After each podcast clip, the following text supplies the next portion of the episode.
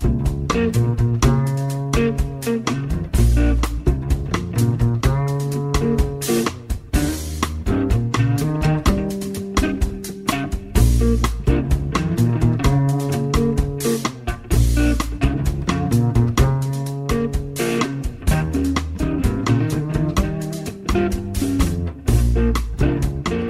Radio Marca comienza Noches Americanas con Abraham Romero.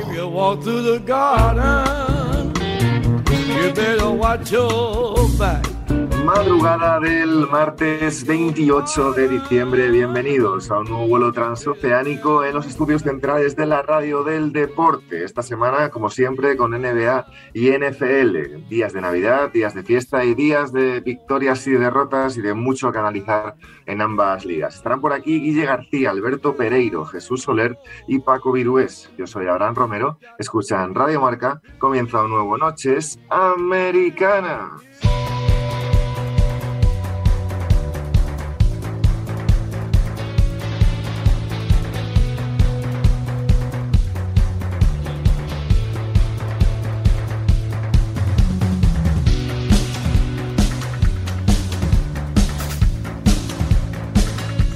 De Navidad, semana de fiesta, semana de partidos, semana de estrellas, semana de COVID, semana de muchas cosas en la mejor liga de baloncesto del mundo, los Brooklyn Nets y los eh, Golden State Warriors son los mejores equipos ahora mismo de la liga regular de la NBA y tenemos mucho que analizar y mucho que debatir con Guille García. ¿Qué pasa, Guille?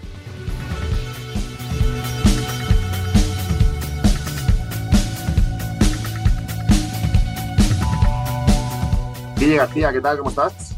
Hola, ¿qué tal? Feliz Navidad, Abraham. Feliz Navidad igualmente, arroba Willy-Marca, desde la sección de baloncesto del diario Marca, y nuestro amigo Alberto Pereiro, debutando. Pereiro, ¿qué pasa? ¿Qué tal, chicos? ¿Cómo estáis? Muy buenas. Qué gusto escuchar esa, esa musiquita.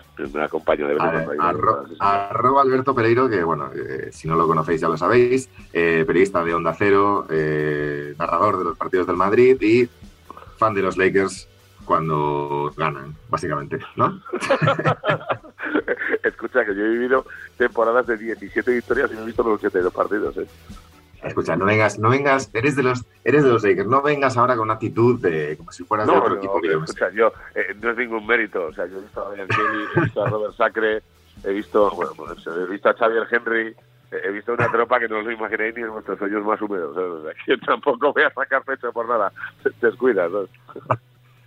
Alberto lo seguís en arroba Alberto Pereiro. Oye, eh, vamos a empezar por ahí si quieres, porque no es porque vengas tú, es porque están también de actualidad y bueno, eh, siempre hay eh, amor y odio contra, contra los Lakers. Eh, situación complicada, novenos de la conferencia oeste, cinco derrotas consecutivas, mucho debate más allá de LeBron James, Anthony Davis lesionado, Westbrook muy, muy criticado tanto por aficionados como por otros compañeros, incluso como Carl Anthony Towns. ¿Cómo estás viendo la situación? Bueno, pues es un desastre. Está claro que es un desastre. Es verdad que no hemos tenido prácticamente ningún día de poder juntar eh, todas las piezas en, en, un mismo partido y que el, esta noche de cinco derrotas consecutivas que han faltado muchos tíos a nivel defensivo por, eh, por, por, el COVID, pero es un desastre. Eh, creo que es una plantilla que no está hecha para ese tipo de entrenador. Creo que el entrenador es muy justito. Eh, creo que hay a estas alturas de la vida la NBA con el nivel eh, táctico que han cogido algunos equipos, no digo todos, pero sí algunos, eh, tú no puedes vivir de la autosuficiencia y de, que el vestuario por muy buenos que sea la gana. Y luego, pues mira, pues yo me da reacio a pensarlo porque creo que es un, un, es un tío que ha dominado la liga. Bueno, ha sido MVP, en, sí. incluso en una temporada, sí. pero está claro que eh, hay un balón solo en los Lakers y cuando lo tiene LeBron es una cosa y cuando lo tiene Westbrook es otra muy distinta. O sea, si nos dicen a nosotros hace eh, dos meses así que eh, Carmen Olsen iba a ser el mejor equipo detrás de LeBron, pues nos hubiéramos llevado la mano a la cabeza. Eso seguro. Es bastante, es, bastante, es bastante surrealista, pero más allá de las críticas, más allá del nivel de Westbrook ahora mismo, ¿estás de acuerdo con las críticas que le están cayendo? Que no, si ves los partidos, es eh, cuando juega él es una cosa y cuando juegan los otros 14 es otra. O sea, yeah. no sé, está intentando hacer cosas que no ha hecho nunca. Eh, le dejan, le, le, flotan en el, en el 3 y pica. Eh, eh, entradas a canastas a, mano cambiada y no llega a de decisiones, no sé, el otro día lo comentaba de en el partido contra, los, contra de, cómo es posible eh, que, que, un tío pueda ser capaz de hacer un triple doble en un partido y que su partido sea pésimo. Pues el partido de Westbrook el otro día fue horroroso. no sé, creo que ya viene de un tema de, de confianza, que no sabe cuándo le toca a él y cuándo le tocan a los demás, que, que no es un equipo para correr tanto como él quiere, que no pues que esta camiseta pesa más que otras y que está claro que lo que has hecho en Washington o lo que has hecho en Oklahoma o lo que has hecho en Houston, pues mira, te lo podías ver en 12, pero esto te lo ven 12 millones. Y es y ahora es más, es más patente que no o que no es tan bueno o que no pega ni con cola en este equipo, que me inclino más por lo segundo que por lo primero. Yo creo que es más... Sí, sí, sí, No, iba, a romper... segundo que lo primero, ¿eh? iba a romper una lanza un poco a favor de, Westbrook, estando de acuerdo en la mayoría de los comentarios que ha hecho Alberto, pero habla de la confianza y de que no sabe qué hacer en según qué situaciones ni cuándo le toca a él. Yo creo que ese es el, principal problema de los Lakers, y lo ha apuntado antes Alberto, que es el entrenador. El entrenador es el que le tiene que decir, ahora te toca a ti, ahora le toca a LeBron, ahora le toca a Davis. Y creo que Vogel no, Vogel y ahora Fitzgerald no, no saben hacer eso, no, no están en eso, entonces se desaprovecha un jugador como, como Westbrook. Que no digo que, que encaje plenamente en ese sistema, creo que no era la pieza que necesitaban los Lakers, pero creo que se le puede sacar mucho más partido del que le están sacando los angelinos. Desde luego, yo creo que es una mezcla un poco, un poco de todo, ¿eh? de verdad. Es una mezcla un poco de todo, porque se junta la poca confianza de la que hablaba Alberto, del propio jugador. Eh, yo no creo que pese demasiado la camiseta, sinceramente. Eh, creo que a nivel, eh, esas estrellas, a esos niveles, no, no, no, sienten demasiado el peso de las camisetas en una, liga, regular con, con, tantísimos partidos. Sí que creo que, que, no pega ni con cola, y ahí sí que estoy con Alberto. Es un, está, es un jugador hecho para correr, para transiciones rápidas, no es un jugador que sea capaz de dirigir posesiones de más de 15 segundos o de 20.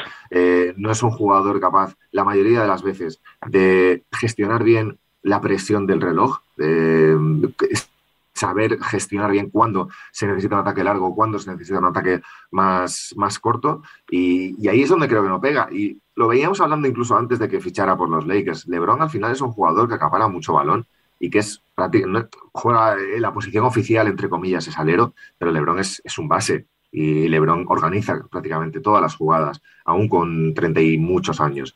Y no es el base, yo creo, que pega a este equipo. Sí es el base que pega a otros. Y ahí lanzo de nuevo, lo, lanzaba Guille, pero lo lanzo otra vez. Lanzo una lanza a favor de, de Westbrook que se, le está matando estos días, asegurando que es un jugador que, incluso impidió un anillo de Kevin Durant con los Thunder, cosa que es mentira. Eh, y, creo que se están pasando. Y de hecho han salido a defenderle ya en jugadores como Embiid o Draymond Green, porque incluso Towns se ponía a criticarle. Cal Anthony Towns, que no ha jugado ni una segunda ronda de playoffs con los Timberwolves. Es decir, aquí estamos, nos estamos pasando ya, nos estamos pasando, Alberto.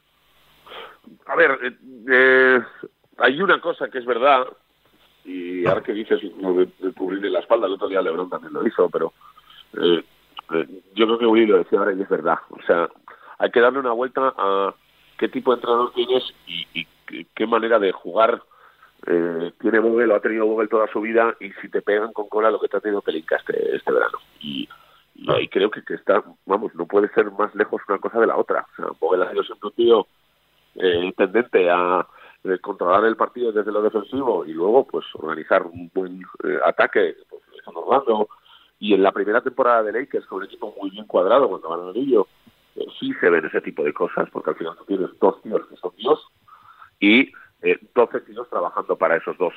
Y encima te acompañaron eh, situaciones como no tener lesiones ni nada por el estilo. Pero ahora, eh, no sé, o sea, no puede ser que tus tratamientos de partido sean eh, con eh, primero Westbrook, eh, luego saco a Reeves, luego Reeves no juegan dos meses, luego me traigo ese ya Thomas, luego le corto, ahora me traigo a Stanley Johnson y es el mejor del equipo el otro día y notas que te falta un tío de ese nivel, eh, Arisa vuelve y no juega, eh, traspasas a Kuzma, a Kentavius y a Harrell ese verano porque los tienes que sacar, evidentemente, porque si no lo vas a utilizar.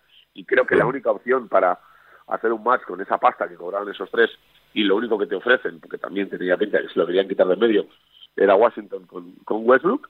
Y luego a raíz de ahí no, no, no le veo. O sea, lo mismo Carmelo juega 30 que juega 12, lo mismo sales con Deandre que sales con Howard, eh, lo mismo juega Ellington 30 minutos que juega Rondo 20, que luego no juegan nada en un mes. No sé, creo que es eh, lo que más nos desespera a los que nos levantamos todos los días a las 4 y 25 de la mañana eh, es ver que cada día es una cosa distinta y que todos los días va mal. que no hay un plan. A nosotros y a Lebron el primero que tiene que jugar 40 minutos en el mes de diciembre. Claro, y si eso no es sí, una locura, totalmente. no lo vea. Sí. Guille, es que pasas, el, equipo, lo estaba viendo aquí, el equipo que gana el anillo, el equipo que gana el último partido a los Heat en las finales de, de 2020, eh, claro, tienes, lo iba a comparar con lo que tienes ahora. Eh, El quinteto era LeBron James, Anthony Davis, eh, Kentavious Caldwell Pope, Alex Caruso y Danny Green. Ese era el quinteto, con Rondo Kuzma y Markif Morris como, como suplentes. De eso pasas a, a una versión, lógicamente, inferior de LeBron James, a una versión infinitamente inferior de Anthony Davis, lesionado, todo lo que tú quieras, pero aún sano estaba jugando mucho peor.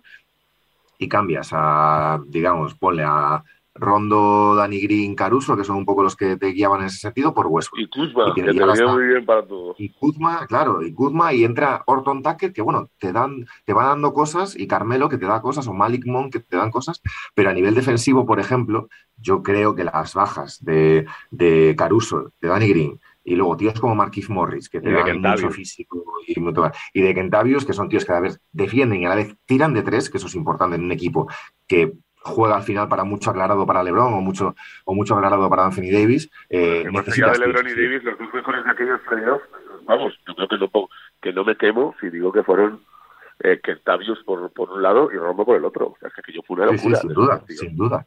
Pero claro, pasas de esos dos a, a- a una situación con Westbrook y a una serie de jugadores que no pegan, y vuelvo a lo que decías tú al principio, Alberto, que no pegan ni con cola, en unos Lakers que tienen, en- que el- su triángulo, eh, digamos, con el que han ganado el anillo es Frank Vogel, LeBron James, Anthony Davis. Y has roto con eso, has roto con lo que has ganado, es lo que yo no entiendo. Has, has cambiado totalmente una plantilla que se, que se había demostrado que era ganadora aprovechándose de una situación del COVID o en una burbuja que igual tal, pero coño, has ganado un anillo con esa plantilla. Es verdad que con jugadores veteranos, pero coño, has ido dejando pasar y dejando salir a jugadores que sí que te habían dado mucho y has eh, dado entrada, Guille, a, a jugadores que realmente, pues, joder, más Orton Tucker está jugando muy bien, vale, pero, joder, Sí, está pero jugando día bueno Sí, ¿eh? pero- eso es, se juega un, juega un día bien, ay, eh, por dos mal. Es un tío muy regular. Eh, yo creo que es un una cuestión de roles. El, el año de, de la pandemia, el año de la burbuja, eh, jugaban dos señores, que se llamaban LeBron James y Anthony Davis, y 12 tíos más jugaban para ellos. Aquí es que ahora nadie sabe a qué juegan, quitando LeBron James, ahora que está Anthony Davis además lesionado.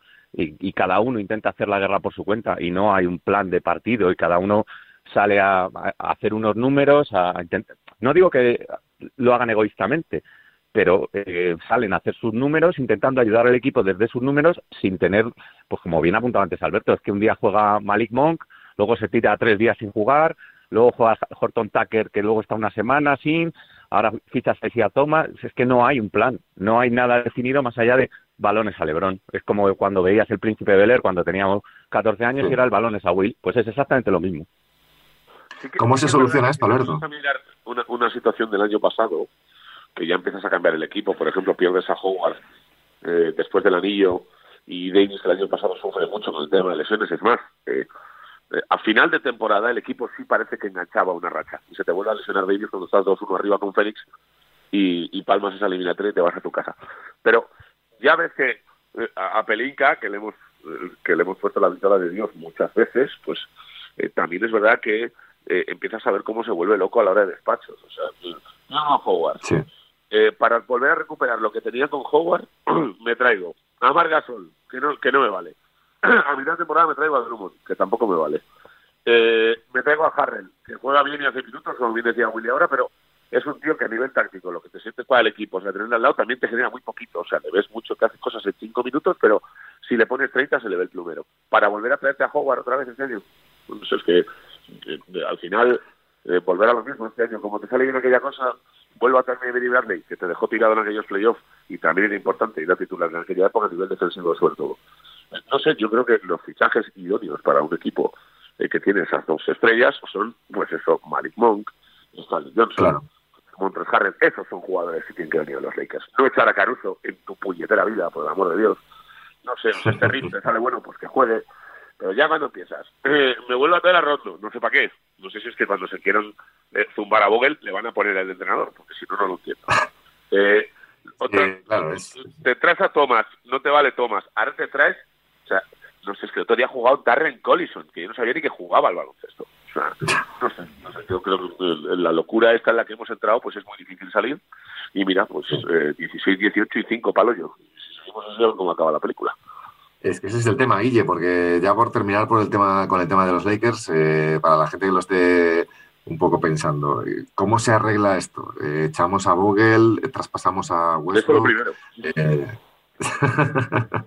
Yo creo que, que la, la solución Westbrook es muy complicada, el, encontrar un traspaso, así que como siempre lo más fácil, y en este caso creo, que sería- creo que sería lo más acertado, prescindir de, de Vogel y poner muchas velas a, a los Santos para que Davis eh, se lesione de aquí al final de temporada las menos veces posible, porque eh, esa es otra de las cruces del equipo, el, físico de Davis, que cuando está bien es verdad que es espectacular, pero es que está un, al 100% uno de cada Este año no va a ser ni ¿eh? aunque llegue para la fecha. ¿eh? No, no.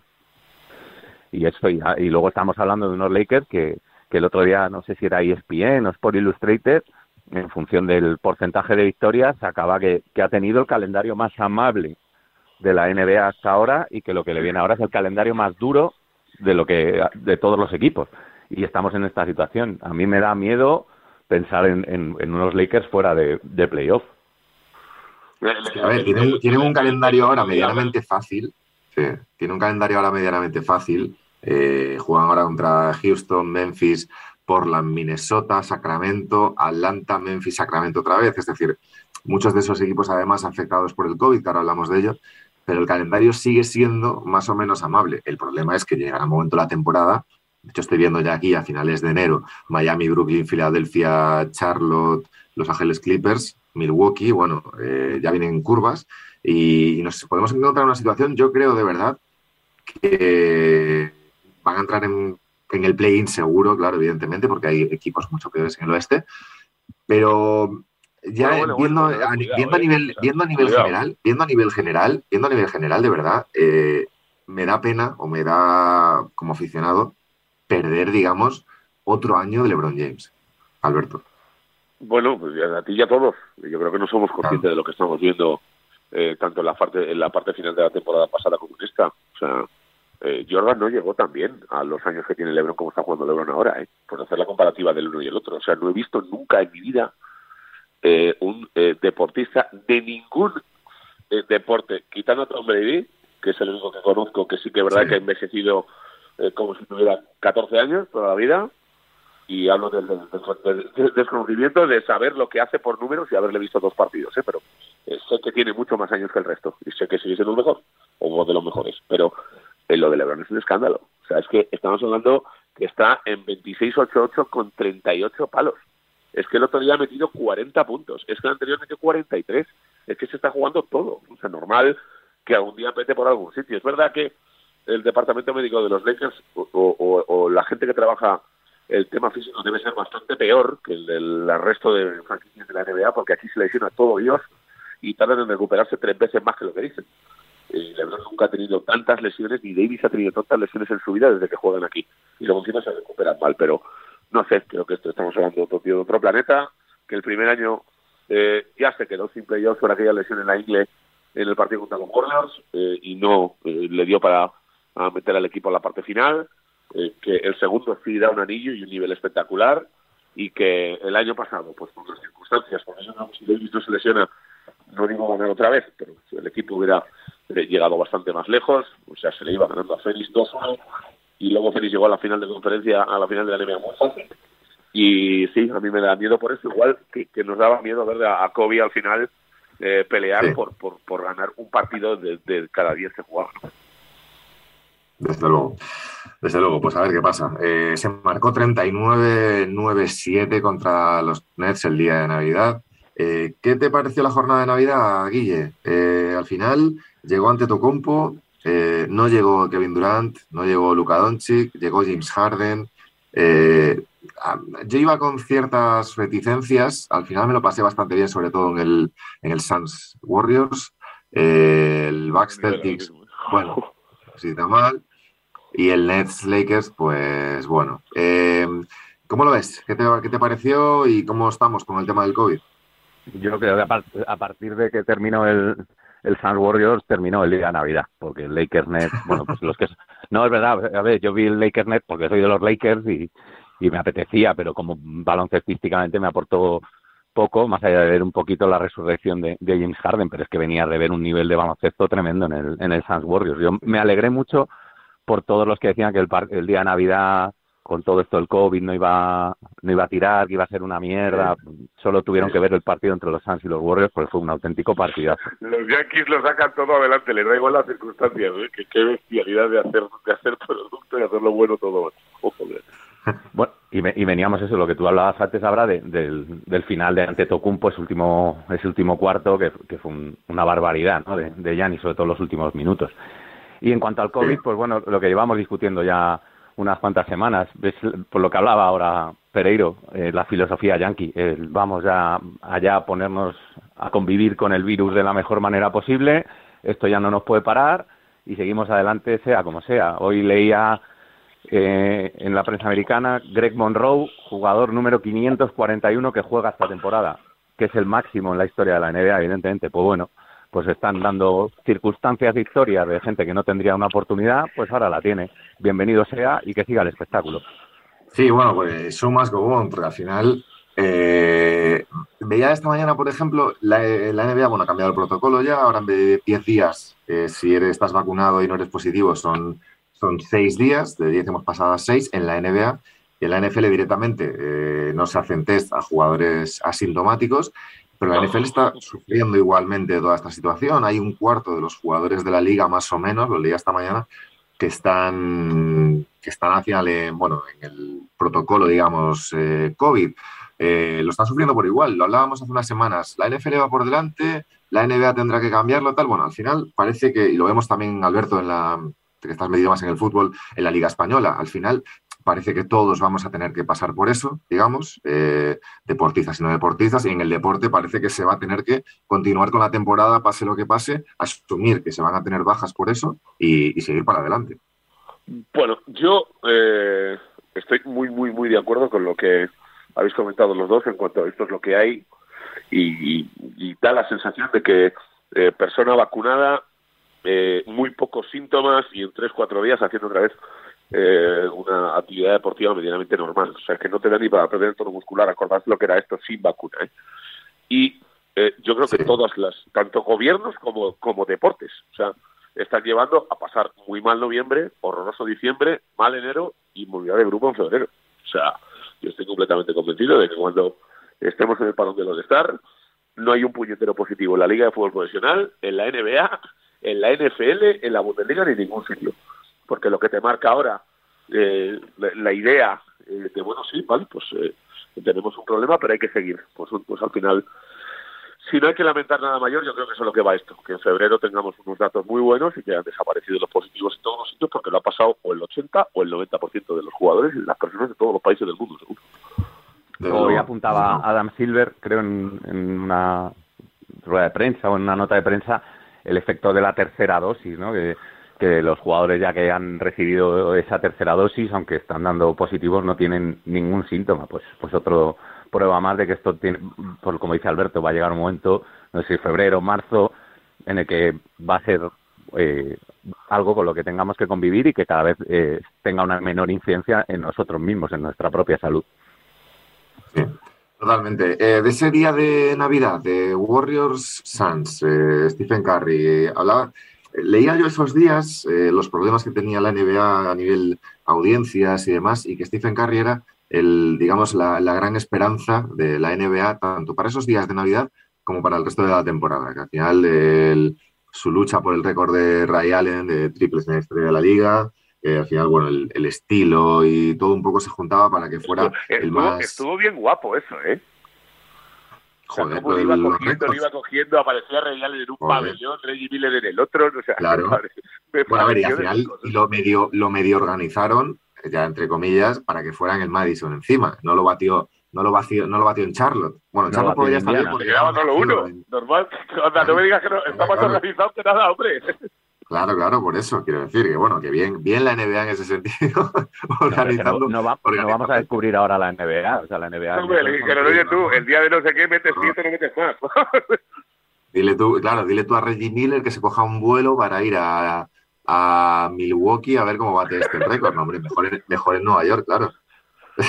Vamos. no, no, pero porque es comentarista de la ESPN, ¿no? Claro, bueno, sí. Bueno, Ray Allen, Ray Allen que está ya un poco... Ray Allen que tiene pinta de, vivir más en, en, en, el jacuzzi este allí, no sé dónde dirá, si en Miami o en Boston o en Seattle. No sé vida, vida tranquila la de Ray Allen ya. Jubilación, vamos, tranquilísima. No, no, pero decía yo lo de Stephen Curry, Guille, lo hemos hablado una vez ya, pero yo creo que evidentemente LeBron es el, pues, un poco el, el icono de esta generación, pero Hoy en día, diciembre de 2021, eh, yo creo que el más mediático ahora mismo de la NBA es Stephen Curry. Sí, yo creo también. Yo creo que eh, LeBron es un paso, o sea, es un, peldaño más para gente de tu generación, que no hablo ya de la mía, evidentemente, pero para los nuevos eh, espectadores de la NBA, para esa nueva generación de chavales que lo están viendo, yo creo que que Stephen Curry es eh, el nuevo icono de, la liga. Y, Durant un poco, ¿no? Que está ahí un poco entre medias de una cosa y otra, ¿no? Sí, lo que pasa es que Durant al final, con tanto cambio, tanto cambio y tanta lesión y todo esto... Y, luego tanta polémica también en redes. Para mí Durant es el mejor jugador de la liga, ¿eh? Para mí Durant es el mejor jugador de la liga, que conste. ¿eh? Eh, sano es el mejor de la liga. Pero hablo de otra cosa. Yo creo que es una cosa que va más allá de, ser el mejor. En cuanto carisma mediático y tal, creo que no llega ni a Carney ni, a LeBron. Creo que le falla un poco también las formas muchas veces eh, en las que él se expresa, tanto en redes sociales como con los medios, esas guerras que ha tenido con espectadores, con, aficionados a través de redes sociales, cosa que Carrie, por ejemplo, no ha tenido. Eh, es un, es, más amable, llega más a la gente aunque por calidad, evidentemente, o sea, evidentemente no sé si evidentemente, pero vamos, por calidad yo me quedo antes con, con Durant sano, sí, pero, porque creo que es mejor. Sí, pero luego Carrie tiene la. que hoy en día, en la, en la era de las redes sociales, del highlight. y, que, es guapo, que también ayuda.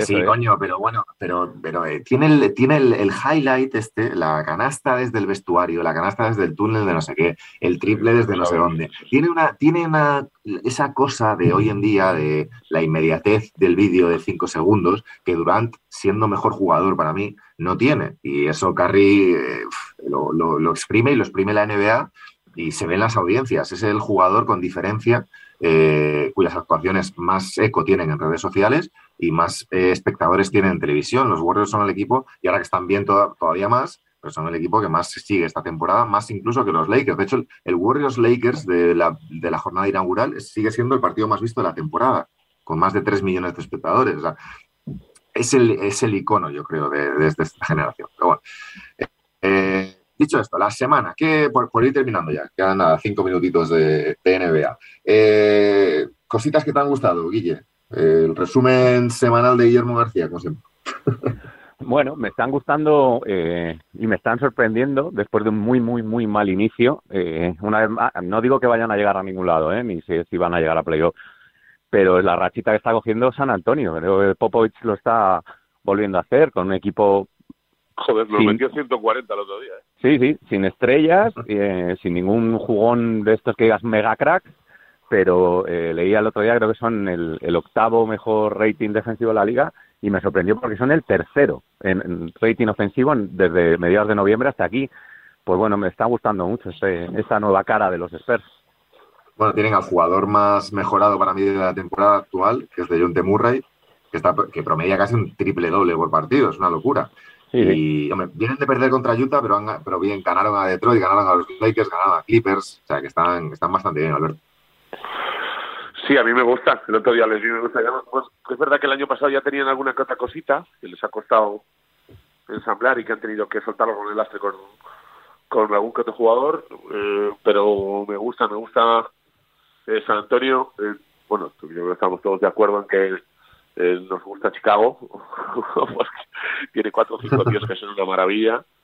Y pues tengo sentimientos encontrados con dos. Preguntabas antes qué es lo que más te gusta. Me da mucha pena lo que le está pasando a Miami, porque creo que y habían dado con la tecla ahora de hacer un equipo en condiciones, habían conseguido que Jimmy Butler por fin encontrara un sitio donde él se sintiera Dios y no eh, tuviera que mirar a un lado a otro para ver que había eh, todos estaban mejores que él, eh, que igual no eran mejores que él tampoco, y que habían hecho unos fichajes y que habían hecho buen equipo y que las lesiones, lo de Adebayo, lo de Lauri, pues ahora se les ha quedado la cara un poco de tontos. Y luego me tienen un poco locos los Knicks, no lo voy a no te voy a engañar. O sea, lo mismo empiezan metiendo 7-1 que, que, que, que se llevan siete derrotas consecutivas que te hacen un partidazo como el del otro día que te pierden de paliza.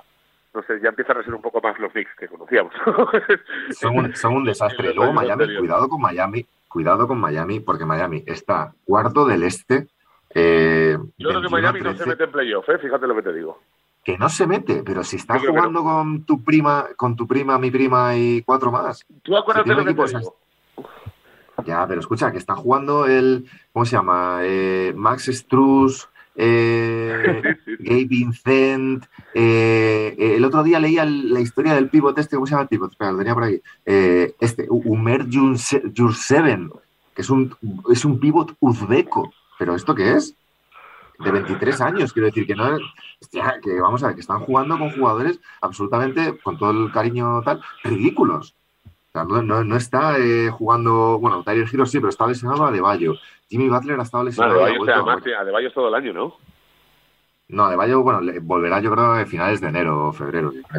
Pero no tiene cruzado. Pero no, pero son esos son cuatro meses. Tiene algo menos que cruzado. Yo creo que eran cuatro meses, ¿eh? Y se lesionó en octubre, más o menos. yo creo que era pues, febrero. igual para estar está, sí, sí.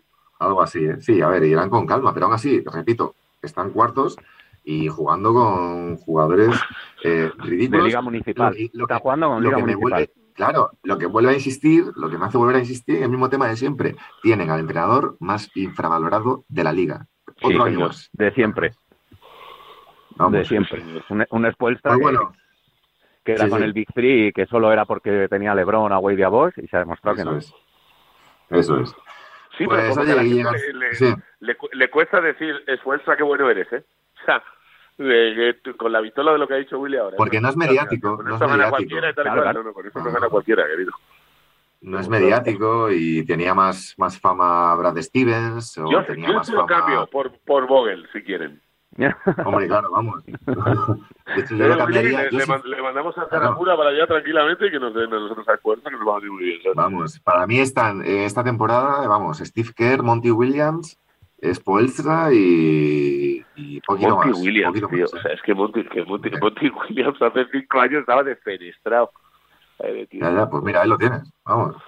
Histórico. No, no. Bueno, Alberto Monty Williams tiene un poco cara mucho, de Mike Brown, ¿eh? Cuando le des un equipito en condiciones, igual se nos deshace, ¿eh? Ya veremos, ya veremos. Alberto Pereiro, compañero de Acero, cuídate mucho, anda.